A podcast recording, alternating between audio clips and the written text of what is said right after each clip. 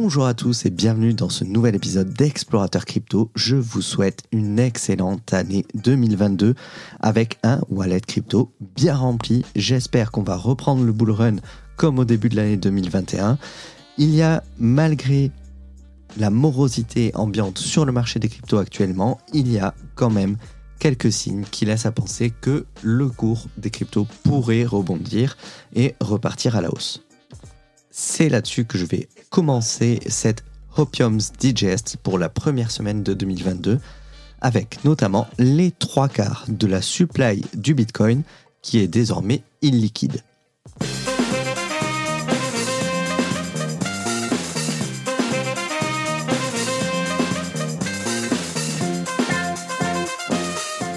Exploratrice, explorateur, bonjour.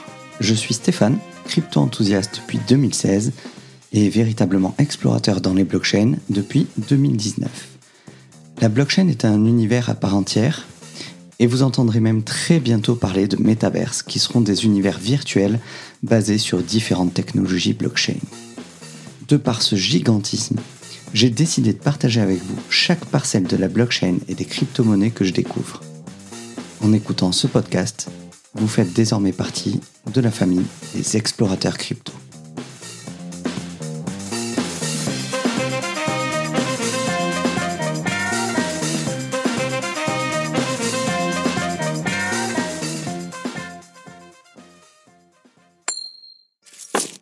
Environ 76% des bitcoins en circulation sont désormais illiquide d'après une analyse de Glassnode dans son rapport du 3 janvier dernier.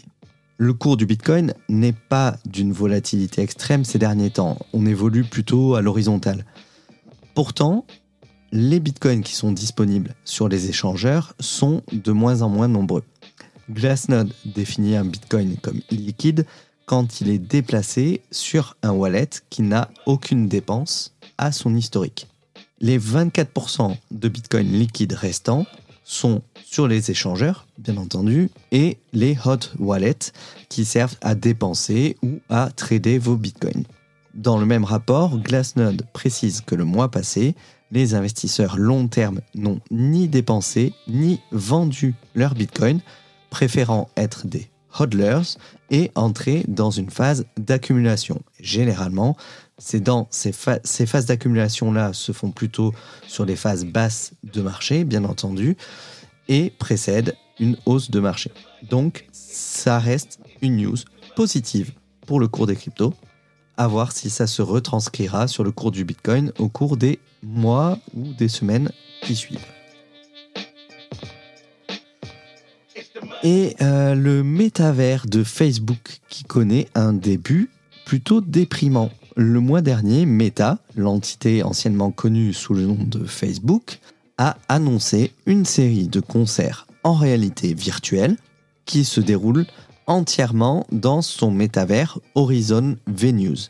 Le rappeur Young Thug le 26 décembre, le DJ David Guetta le 31 décembre et le duo EDM The Chainsmokers pour un concert de réveillon en 2022 faisait partie de la liste des stars. Le problème, c'est que peu de gens l'ont remarqué, et ceux qui l'ont fait ne semblaient pas vraiment s'en soucier. Alors bien qu'ils soient entièrement gratuits, les concerts semblent avoir été très peu remarqués en dehors des bureaux de Meta. Il n'y avait pratiquement aucune mention des performances sur les plateformes de médias sociaux comme Twitter ou même Facebook, et encore moins dans les publications d'informations et de musique.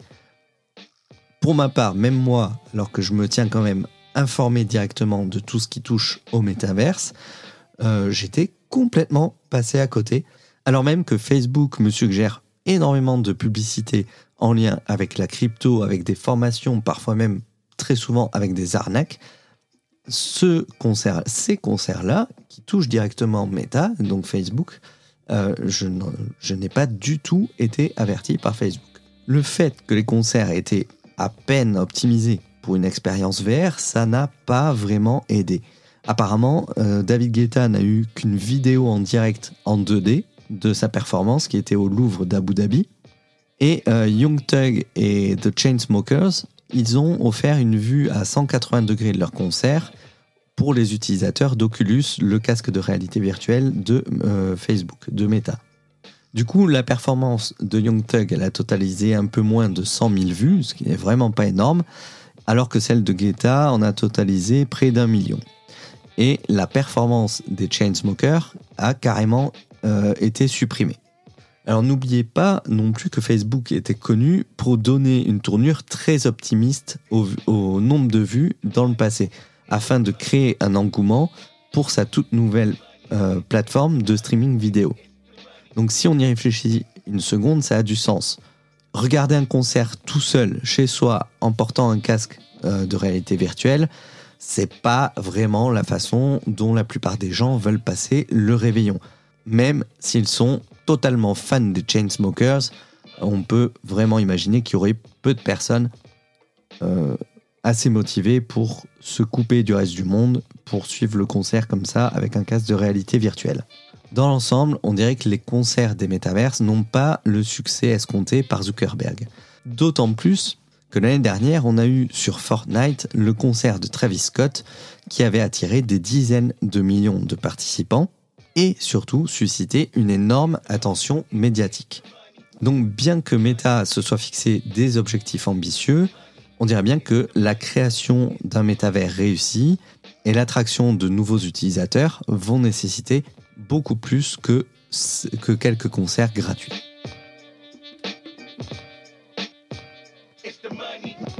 On va parler un petit peu économie avec le risque d'inflation euh, des monnaies fiduciaires et davantage de milliardaires qui se tournent vers les crypto-monnaies en raison de ces craintes-là. Face au risque d'inflation des monnaies fiat, de plus en plus de milliardaires investissent désormais dans la crypto, même les crypto-sceptiques retournent leur veste face à la menace qui pèse sur leur fortune. Ils préfèrent diversifier leurs assets en mettant un pied dans le Bitcoin et dans les autres cryptos. Par exemple, on a Thomas Peterfy, un milliardaire hongrois qui pèse 25 milliards de dollars et qui a déclaré qu'il serait prudent d'avoir 2 à 3% de son portefeuille en crypto-actifs juste au cas où le fiat irait en enfer. Ray Dalio, le fondateur de Bridgewater Associates, est un autre milliardaire de renom qui a révélé que son portefeuille contenait un peu de Bitcoin et d'Ether l'année dernière. C'est une révélation qui est intervenue quelques mois seulement après qu'il ait remis en question les propriétés des cryptos en tant que réserve de valeur. Du coup, il a maintenant changé de position il considère que les investissements en crypto sont comme de la monnaie alternative dans un monde où l'argent liquide est une poubelle, l'inflation érodant le pouvoir d'achat. Il a également déclaré que le cash, que la plupart des investisseurs pensent être l'investissement le plus sûr, est, je pense, le pire investissement. Le gestionnaire de fonds spéculatifs milliardaire Paul Tudor Jones a également acheté des bitcoins l'année dernière, qualifiant ce mouvement de, couverture contre l'inflation. Et suite aux pandémies, on a eu énormément de plans de relance qui ont provoqué des turbulences économiques dans le monde entier. Et les retombées pourraient vraiment perturber l'économie pendant des décennies. Aux États-Unis, l'inflation a atteint son point le plus haut depuis 4 décennies à 6,8%. Ça s'est traduit bien sûr par une flambée de l'indice des prix à la consommation, les coûts des biens de consommation courante qui continuent d'augmenter. Donc les milliardaires voient déjà les signes euh, d'un danger avec les monnaies fiduciaires et les manipulations des banques centrales. Du coup, ils se tournent de plus en plus vers les cryptoactifs. Ce qui fait que l'année 2022 pourrait voir davantage d'investisseurs fortunés rejoindre les rangs des crypto-investisseurs si la tendance se poursuit. Et là encore, on a une news plutôt positive pour le marché des cryptos. Le Bitcoin vient de fêter ses 13 ans.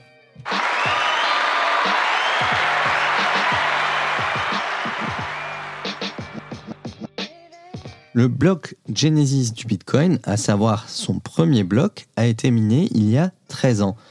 Et le réseau est désormais plus sûr qu'il ne l'a jamais été, puisque même si une entité possédait 100% de la puissance de calcul du réseau Bitcoin, il lui faudrait deux ans deux années entières pour réécrire totalement la blockchain. Donc vous pouvez réaliser vos transactions en Bitcoin tranquille ou bilou, il n'y a pas de risque. La lentille de contact du métaverse avec Inuit Company.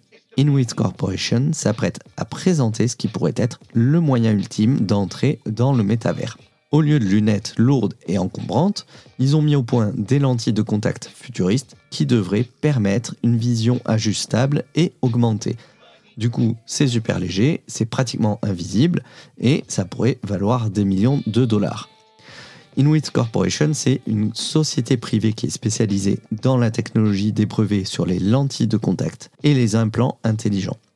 Lundi, elle a annoncé donc ce dernier projet, la lentille de contact portable pour le métaverse. Les lentilles permettraient un va-et-vient entre le monde réel et le virtuel sans avoir à en passer par un casque euh, de réalité virtuelle qui est quand même encombrant. Et bien entendu, on est là dans du concept. Il faudra attendre un prototype réellement fonctionnel pour pouvoir y rêver. Pour ma part, je pense qu'on aura plus vite fait de développer des lunettes à, réalité augmentée, comme les Google Glass, euh, il y a quelques années de ça. Et euh, de ce côté-là, j'en attends énormément d'Apple, puisque on sait que Apple planche sur des lunettes à réalité augmentée depuis très longtemps maintenant. Ils ne le sortiront pas tant que ce ne sera pas totalement au point, mais avec l'avènement des métavers, je pense qu'il est fort possible que ça accélère la recherche et le développement de ce côté-là. D'autant plus qu'Apple vient d'exploser sa capitalisation en passant à 3000 milliards de dollars, qui est la plus grosse capitalisation qu'une entreprise n'ait jamais connue. Ça fait 20 ans qu'Apple est en progression continue, c'est-à-dire que même si vous aviez acheté l'action au plus haut chaque année depuis ces 20 dernières années, vous seriez encore gagnant aujourd'hui. Ceci n'est pas un conseil en investissement, bien entendu, comme d'habitude. Le CES de Las Vegas accueille la blockchain et le metaverse. Le CES, c'est le Consumer Electronic Show, qui se tient ces jours-ci, c'est du 5 au 7 janvier à Las Vegas. Samsung présentera ses développements en matière de technologie métaverse en relation avec les téléviseurs et les smartphones, tandis que plusieurs autres entreprises présenteront des intégrations blockchain, NFT euh, et des cryptos avec le métaverse. On en saura plus dans quelques jours d'ici la fin de la semaine. Et enfin, je vais terminer cette émission avec une lettre du PDG de Square Enix qui dévoile ses projets concernant la blockchain, le métaverse et les NFT. Vous le savez déjà, j'en ai parlé à plusieurs reprises euh, dans mon podcast sur le crypto gaming, l'épisode 2, dans mon autre podcast sur les NFT dans le jeu vidéo et notamment avec Ubisoft. Les NFT, le métaverse, c'est quelque chose auquel je crois énormément, notamment pour l'industrie du jeu vidéo. Je crois vraiment que ça va être une révolution à plusieurs, sur plusieurs aspects que j'ai déjà évoqués auparavant. Et visiblement, je ne suis pas le seul puisque Square Enix, les joueurs connaissent déjà largement puisque c'est la maison à l'origine des Final Fantasy notamment et de bien d'autres jeux vidéo de très grande qualité. L'adoption plus large des jetons non fongibles, d'NFT, et des jeux de type Play to Earn est peut-être en cours.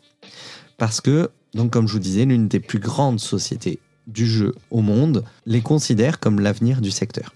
Yosuke Matsuda, le PDG de Square Enix, a révélé les intentions de l'entreprise concernant les sphères de la blockchain et des NFT dans son message du Nouvel An samedi dernier.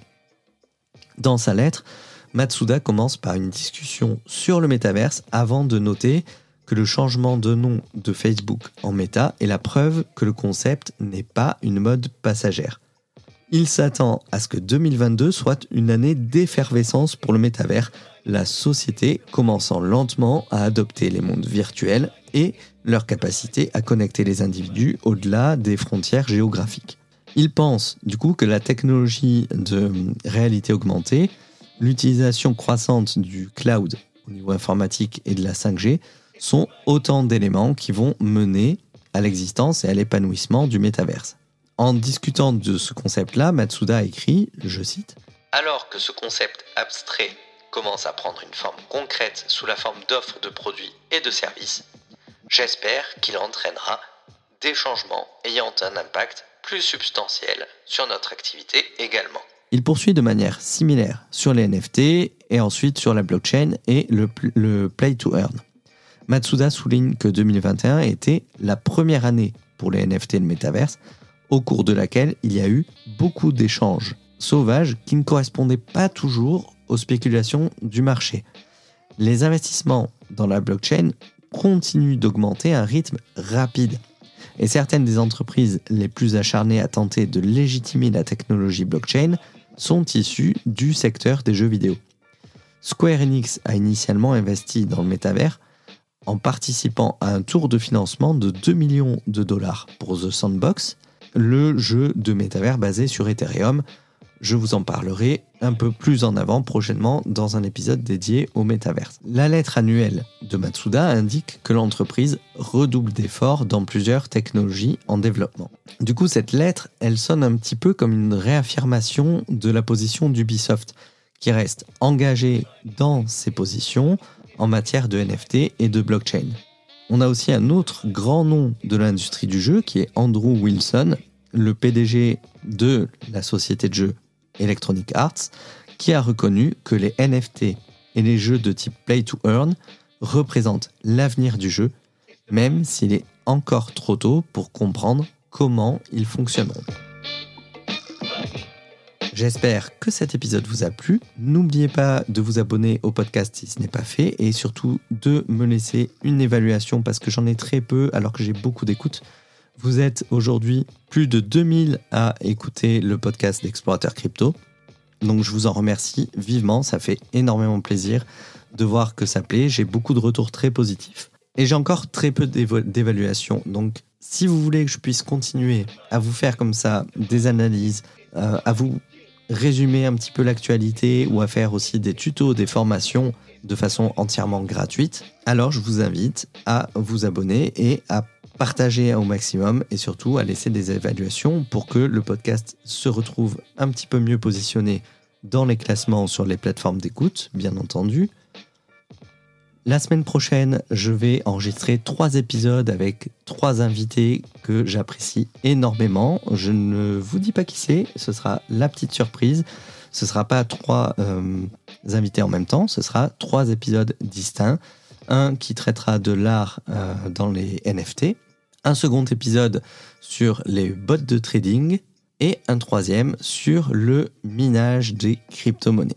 Donc ces trois épisodes-là seront enregistrés la semaine prochaine et je les publierai probablement dans la foulée. Je vous souhaite une excellente fin de journée, à très bientôt sur Explorateur Crypto, c'était Cryptomédic.